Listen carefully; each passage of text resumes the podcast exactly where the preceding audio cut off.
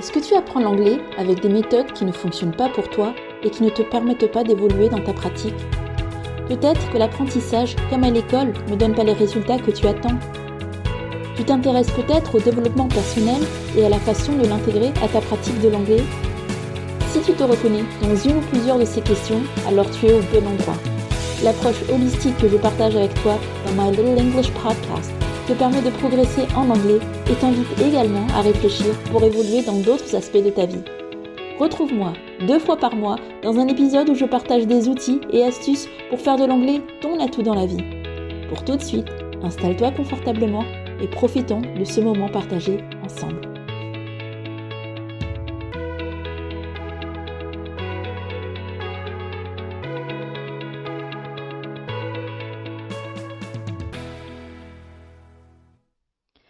Hello you Je te souhaite la bienvenue à mon podcast et je te remercie d'être à mon écoute. Si tu es abonné à mon compte, tu sais que ça fait un petit moment que je me suis absentée des ondes et j'ai eu plusieurs raisons pour cela, mais je pense que celle qui te concerne directement, c'est que j'avais besoin de restructurer mon organisation de travail pour mieux te servir. Donc du coup, j'ai décidé de revenir sur le podcast parce que c'est un de mes formats euh, préférés pour parler de, de l'anglais et de comment progresser, s'améliorer euh, sur différentes compétences en anglais et sans oublier tout ce qui est état d'esprit mindset. Mais euh, je vais revenir à une fréquence de deux fois par mois, par mois, pardon. Et donc cela va me permettre de préparer du contenu de qualité que ce soit ici ou ailleurs d'ailleurs, sur les réseaux sociaux par exemple, euh, ou sur ma newsletter aussi, à, laquelle je t'encourage de, t'abonner. Donc ça va me permettre de préparer du contenu de qualité tout en restant régulière dans ce que j'ai à t'offrir. Donc aujourd'hui, je t'ai préparé un épisode pour apporter ma pierre à l'édifice sur ce débat tout aussi récurrent parmi les élèves que parmi les enseignants faut-il d'abord se concentrer sur la grammaire ou sur le vocabulaire quand on apprend l'anglais? Alors c'est vrai que le modèle francophone, et c'est le seul dont je peux parler parce que c'est celui que j'ai vécu, il met l'accent sur la grammaire et, euh, ce même dans, dans l'apprentissage du français comme langue maternelle. Tu dois sûrement comme moi avoir euh, des souvenirs d'exercices de grammaire que tu devais compléter à la maison, tes tableaux Becherel que tu consultais et reconsultais. Euh, enfin voilà, on t'a faisait apprendre des choses par cœur et donc autant que je m'en souvienne, euh, on a beaucoup insisté sur sur la grammaire, sur la construction des phrases, mais je n'ai pas de souvenir précis qu'on ait autant insisté sur le développement de mon vocabulaire, l'élargissement de mon vocabulaire. Euh, peut-être on m'encourageait beaucoup à lire et on m'encourageait à chercher les mots que je ne connaissais pas dans un dictionnaire et je t'encourage à faire de même en anglais parce que c'est un excellent moyen de développer euh, son vocabulaire en anglais, mais ça j'en parlerai lors d'un autre épisode.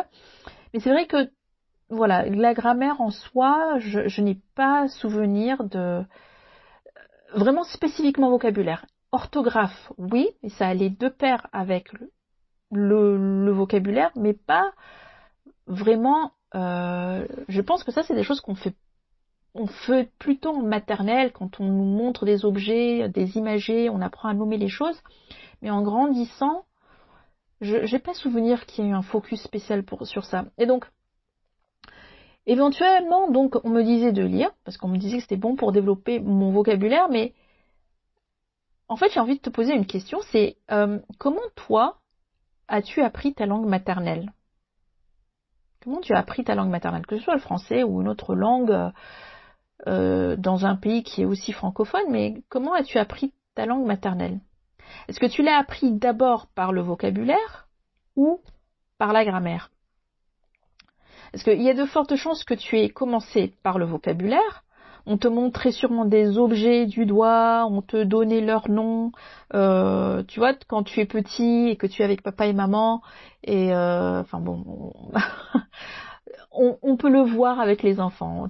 on voit les parents qui leur montrent un objet du doigt et qui leur disent euh, ça c'est voilà ou qu'on leur donne euh, un aliment à table et qu'on on, leur dit euh, tu, tu, elle est bonne la pomme ou euh, il est bon ton yaourt. Donc les enfants ils, ils, assimilent ça. Et je pense que on a tous un peu appris comme ça les mots sur l'environnement qui nous entourait. On, on, on, montrait du doigt les objets et on donnait leur nom. Et puis en grandissant, on demandait c'est quoi ça pour, Pourquoi on fait ça Qu'est-ce que c'est ça Et du coup, euh, voilà, il y avait, on apprenait les choses comme ça.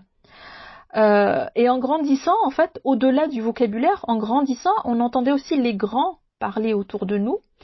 Et donc, par mimétisme, en fait, au-delà du simple vocabulaire qu'on apprenait parce qu'on nous montrait les choses, parce qu'on nous désignait les choses, on nous tendait des objets, on parlait des choses autour de nous, euh, il y avait ce mimétisme par rapport au vocabulaire, mais il y avait aussi ce, cette imitation sur la façon dont la phrase était construite.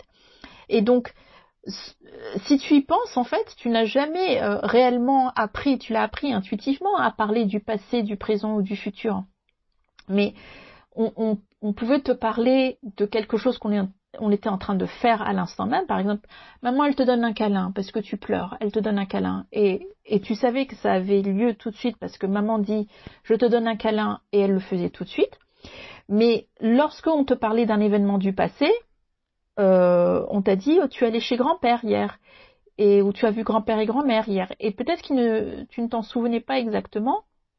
Tu, tu savais que tu avais vu grand-père et grand-mère, mais tu n'avais peut-être pas en plus ce repère de ce que c'était le temps. Euh, alors que maintenant, adulte, tu l'as. Donc, si, même si dans une langue que tu ne comprends pas, enfin, que tu comprends, mais où tu connais juste le mot, par exemple en anglais, yesterday, si tu entends le mot yesterday, dans la phrase, tu sais qu'on va te parler de quelque chose qui a eu lieu hier et pas aujourd'hui. Donc, tu, ta façon d'apprendre à construire une phrase, elle te vient par observation euh, par l'écoute et par l'imitation. Moi, j'ai un enfant de, deux ans et je suis fascinée de voir comment son langage a évolué en un an. Ben, c'est vrai qu'au début, euh, au tout début du langage, on se dit mais est-ce qu'il va, il va réussir à, parler? Euh, Parce que, alors non pas parce qu'il démontre des difficultés particulières à, s'exprimer, mais c'est vrai que c'est incompréhensible parfois. Et en fait, le, langage est très limité quand on est petit. Et euh, on apprend des choses très très basiques de, survie, qui est euh, papa, maman, parce que ce sont nos référents, et qu'on a besoin de pouvoir les appeler quand on a besoin d'eux, mais au-delà de ça, euh, un enfant, il ne dit pas grand-chose. Et il peut même éprouver une grande frustration. Et moi, mon enfant, par exemple, faisait des très grosses colères parce qu'on ne comprenait pas ce qu'il voulait dire. Et, il disait, il montrait, il enfin c'était incompréhensible. Et, je peux comprendre enfant lorsqu'on a encore toute cette difficulté à gérer ses émotions. Et je peux comprendre aussi que ces sentiments reviennent à la surface de frustration, de colère, énervement, euh, lorsque adulte, lorsqu'on a appris à un peu mieux réguler ses émotions, mais c'est pas forcément un acquis parce que ça dépend aussi de si on, comme je dis, est-ce qu'on a appris à réguler ses émotions, est-ce qu'on a appris à, à, mettre des mots sur ce qu'on ressent lorsqu'on est frustré, lorsqu'on est en colère.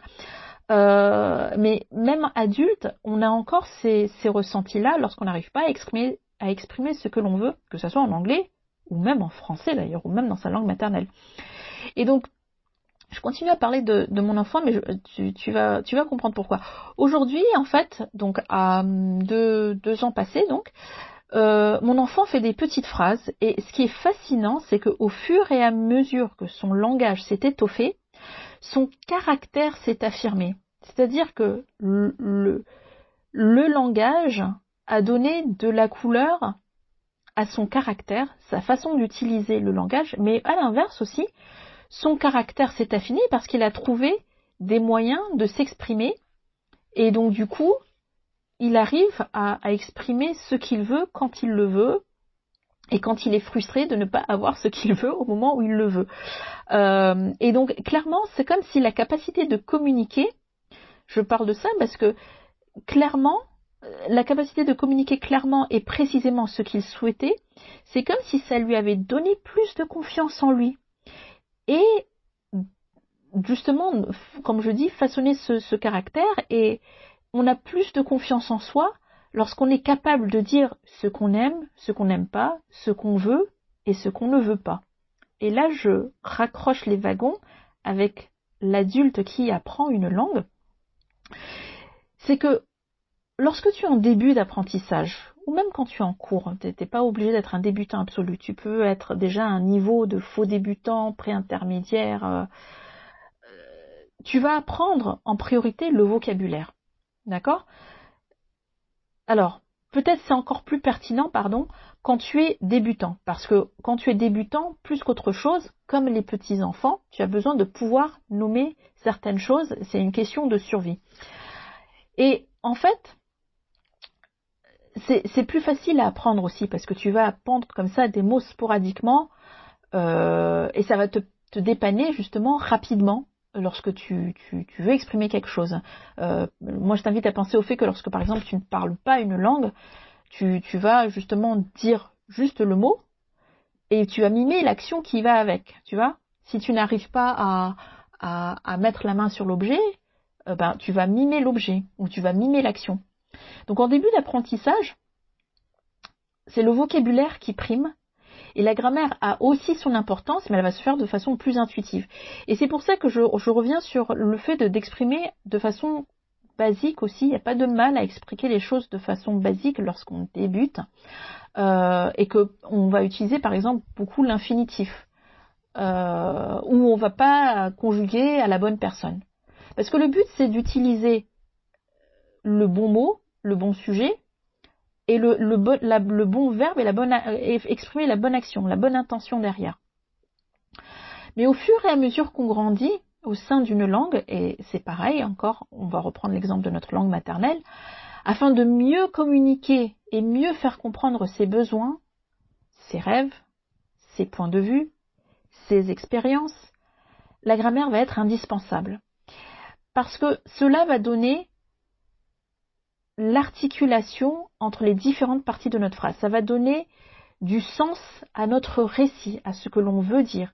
Et donc, par exemple, l'utilisation appropriée des temps va permettre d'apporter du sens à ce que l'on dit. Ça sert à ça la grammaire.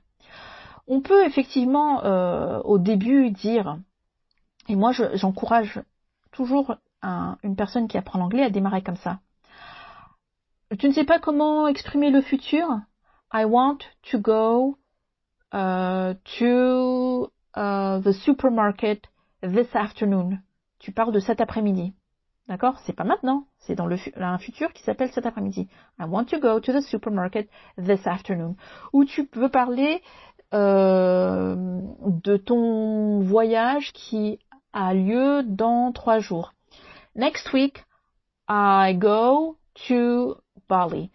Je sais que grammaticalement, ce n'est pas comme ça que ça devrait se dire. Hein. mais je donne l'exemple de dire de simplifier en utilisant des mots-clés.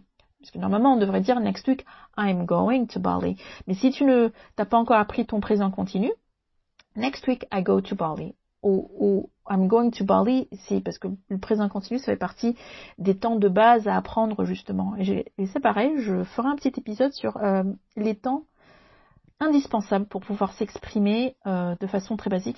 J'y arriverai dans un autre épisode. On n'y est pas encore. Et en fait, quand, je parle d'exprimer de, les choses de façon, de façon basique, je le dis toujours à tous les niveaux, c'est faire simple. Il ne faut, ne faut pas chercher midi à 14 heures. Euh, quelle est la limite entre trop de grammaire ou pas assez de vocabulaire? Est-ce qu'il faut, qu'est-ce qu'il faut retenir dans tout ça? Qu'est-ce qu'est-ce qui est le, le, point à retenir dans tout ça? Ce qu'il faut retenir, c'est que oui, avoir du vocabulaire est indispensable. Mais la vérité, c'est que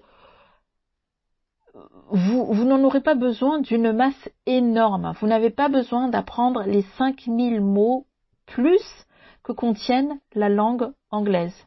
Il y a une loi qui dit que 20% de ces 5000 mots suffisent pour tenir une conversation au quotidien. Donc c'est sur ça qu'il faut se focaliser. Il faut se focaliser sur le vocabulaire qui est utile. Après, c'est comme dans toutes les langues, on peut vouloir utiliser des termes sophistiqués ou montrer qu'on a un niveau élevé d'éducation ou voilà, il y a, le, langage a une intention et il exprime de la façon dont on s'en sert. Évidemment, c'est quelque chose de très intentionnel. Le langage qu'utilise un homme politique, ça n'a rien à voir avec le langage que va utiliser euh, une maîtresse euh, d'école euh, en maternelle. le langage de quelqu'un qui va sortir de, je ne sais pas moi, une polytechnique ou je ne sais quoi, ça ne va pas être le langage de un, une personne qui est peut-être qui a décidé d'arrêter ses études au niveau troisième brevet, qui fait un CAP et voilà. Donc, et il n'y a pas forcément de jugement à porter sur la personne. Il n'y a, pas. C'est. Alors, évidemment, il y a parler un anglais correct ou parler un français correct, parler correctement sa langue. Mais après, t'as pas besoin d'avoir un vocabulaire ultra étoffé pour exprimer l'essentiel. Et euh, d'ailleurs, cet exemple, euh, moi je, l'utilise, c'est qu'on n'aurait pas, par exemple, je reviens lorsqu'on est avec un enfant qui n'est même pas encore à l'école, on n'aurait pas idée de lui faire apprendre par cœur une liste de vocabulaire alors qu'il n'en a pas besoin. On va se, faut se focaliser sur ce dont il a besoin et toi, tu vas te focaliser sur ce qui va te servir à ton besoin d'utilisation de la langue anglaise? Et puis aussi sur ce qui te plaît. Si tu as envie d'apprendre euh, un mot un peu plus complexe, tu peux. Moi, par exemple, j'ai un amour des, des jolis mots, des jolies phrases, des jolies expressions, que ça soit en anglais ou en français. Donc j'ai déjà, je m'amuse à apprendre des mots que je sais que je n'utiliserai jamais, mais que je trouve juste, ça sonne bien. Il y a un mot en anglais qui s'appelle, qui se dit serendipity, euh, serendipity. Juste au niveau sonore, j'adore ce son serendipity. Et, en fait, c'est le fait de trouver de façon euh, fortuite. alors, tu vois, même le mot fortuit en français, on pourrait, on, peut faire beaucoup plus simple. c'est trouver de façon complètement au hasard euh, un événement qui va avoir lieu complètement au hasard, euh, mais, mais qui va avoir des conséquences positives. Et euh, donc euh, c'est la signification de serendipity en anglais. Après, bon, il y a des mots en anglais qui n'ont pas forcément leur équivalent exact en français, mais c'est pareil, vice versa français-anglais, mais je ne vais pas rentrer dedans. Mais c'est pour dire que apprends ce qui est utile pour toi et fais-toi plaisir aussi avec euh, apprendre des mots qui ne seront pas utiles mais que tu trouves sonnent bien si ça te chante. La grammaire. Oui, elle va servir. Mais encore une fois, ça ne sert à rien de passer son nez dans des livres de grammaire, ni même de s'arracher les cheveux sur des temps dont tu ne comprends même pas les fines nuances. Alors attention, je ne suis pas en train de niveler vers le bas, je dis juste que au début, ça n'a pas d'intérêt. Exprime-toi, focalise-toi sur l'essentiel. De façon basique, comment tu peux parler au présent, comment tu peux parler au futur, Comment tu peux parler au passé? Fais des phrases à la forme affirmative. Ne cherche pas à faire des phrases passives. Euh, comme ça peut te venir naturellement en français, euh, parce que peut-être qu'en français c'est quelque chose qui est beaucoup plus naturel. Euh, les choses que nous avons fait, le journal que tu as lu, peut-être, mais en anglais c'est pas ça qui vient naturellement et automatiquement. Donc, faire simple. Moi, sur un, un de mes supports de réseaux sociaux, j'ai dit keep it short and simple. Keep it short and simple. Droit au but. Court, simple, efficace. Si tu arrives à identifier trois temps qui remplissent cette fonction de parler du présent, du passé, enfin dans l'ordre du passé, du présent, du futur, ça te suffit au début. Puis au fur et à mesure que tu vas maîtriser la langue, tu vas rentrer dans les nuances. Et, c'est comme ça aussi que tu vois, tu complexifies. quand tu étais en CP, tu n'as pas tout de suite appris le passif, tu n'as pas tout de suite appris le passé simple, tu n'as pas tout de suite appris les compléments circonstanciels de machin truc. Non, on t'apprend qu'est-ce que c'est le sujet, qu'est-ce que c'est le verbe, qu'est-ce que c'est le singulier, qu'est-ce que on commence simple. Et il faut accepter ce il faut accepter de ne pas tout savoir. Tu as le droit, moi alors ça c'est un, petit message général aux apprenants. Tu as le droit de vouloir avoir quelque chose de, de riche et étoffé, tu as le droit d'avoir la curiosité de faire la recherche. Pour comment je fais pour?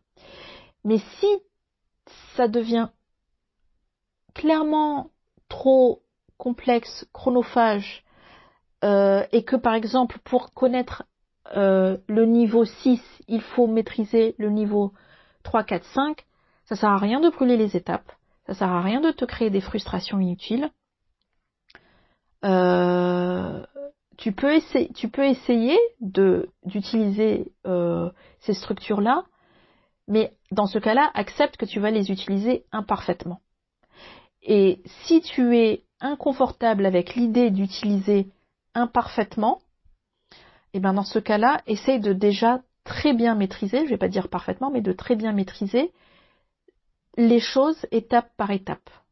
Tu vois, de, construire étape par étape. Parce que je peux comprendre que ça soit frustrant de se dire, ouais, il faut que j'attende euh, un an, deux ans pour bien parler anglais, c'est frustrant. Oui.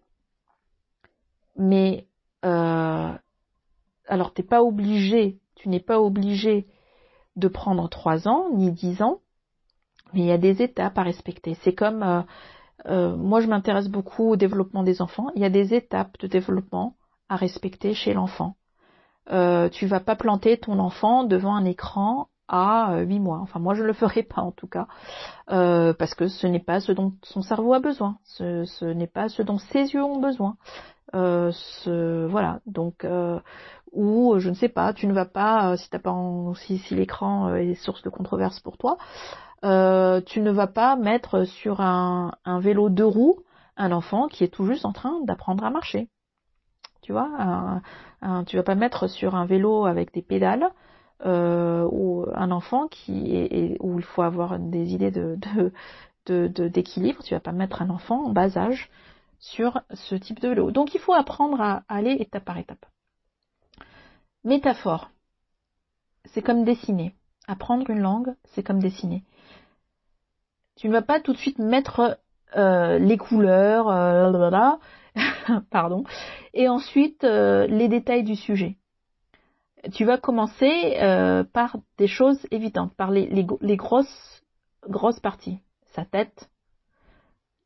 Imagine que tu fais un portrait. Tu vas faire, faire un petit, les tracer les contours du visage, les contours de l'oreille, les contours des yeux, et ensuite tu vas faire le détail de l'iris, le détail des, des, plis du visage, colorier la couleur, mais tu, il y a des étapes à respecter. Je, ne dis pas que tu ne, tu ne peux pas te focaliser sur ce qui ne te plaît pas. Euh, je dis juste que il y a un, minimum de techniques qui passent par des étapes à, à respecter. Last but not least, j'arrive à la fin, pardon, parce que je tape sur mon micro en même temps, ça s'entend peut-être. Dans le monde réel, personne ne te reprochera de ne pas maîtriser la voix passive, du past perfect ou le future continuous. Euh, enfin, je, je j'ai jamais entendu, j'ai jamais vu, euh, sauf un, un, prof d'anglais, mais ce qui est normal, euh, parce qu'il il est en mode correction. Et il va pas forcément reprocher, il va juste dire, il y a une autre façon de dire ça quelqu'un qui s'y prend bien va te dire ce que l'idée que tu veux dire, je vais te donner un temps qui va donner ce sens-là à ce que tu veux dire. Mais autrement, dans la vraie vie, personne ne va te faire des reproches comme ça. L'essentiel, c'est de créer un lien en communiquant. L'essentiel, c'est de donner du sens à ce que tu dis. Et donc, la façon de faire ça, c'est effectivement de te construire euh, une, banque de mots dans ton vocabulaire, des mots qui ont du sens, et ces mots qui ont individuellement du sens, leur donner du sens mis tout ensemble, leur donner un, caractère harmonieux à travers la grammaire. C'est juste ça. Et ça, ça va être harmonieux de façon simple, comme quand tu débutes la peinture, c'est harmonieux parce que tu as dessiné, utilisé des bonnes couleurs. Et ensuite, ça va être un harmonieux plus complexe, comme quelqu'un qui euh, est un maître impressionniste ou un maître euh, dessinateur dans l'abstrait. C'est un harmonieux autre, plus pensé, plus poussé, parce que plus technique, parce que plus d'expérience, parce que plus de pratique. Voilà. On est arrivé à la fin de ce podcast. Si ce contenu t'a parlé, tu peux lui donner euh, une note maximale à partir de la plateforme sur laquelle tu es en train de l'écouter, que ce soit Spotify, que ce soit Apple, Amazon, Google. Euh, il est diffusé à peu près partout. Tu peux aussi le partager ou euh, ça sera un super soutien où tu peux aussi me faire savoir que cela t'a plu en m'envoyant un petit message sur Instagram. Il y a le lien euh, dans, dans, la description. Tu m'envoies un petit message sur Instagram, c'est The Prof d'anglais. Euh, c'est mon compte Instagram. Envoie un petit, un petit message ou un commentaire, ça me ferait plaisir. Et en attendant de te retrouver au prochain épisode, n'oublie pas, tu as tout mon soutien pour ta réussite en anglais. Est-ce que cet épisode t'a plu? N'hésite pas à me le dire en m'envoyant un message sur mon compte Instagram, The Prof. Et pour ne manquer aucun épisode, pense à t'abonner je te donne rendez-vous dans 15 jours pour le prochain. D'ici là, don't forget to practice your English.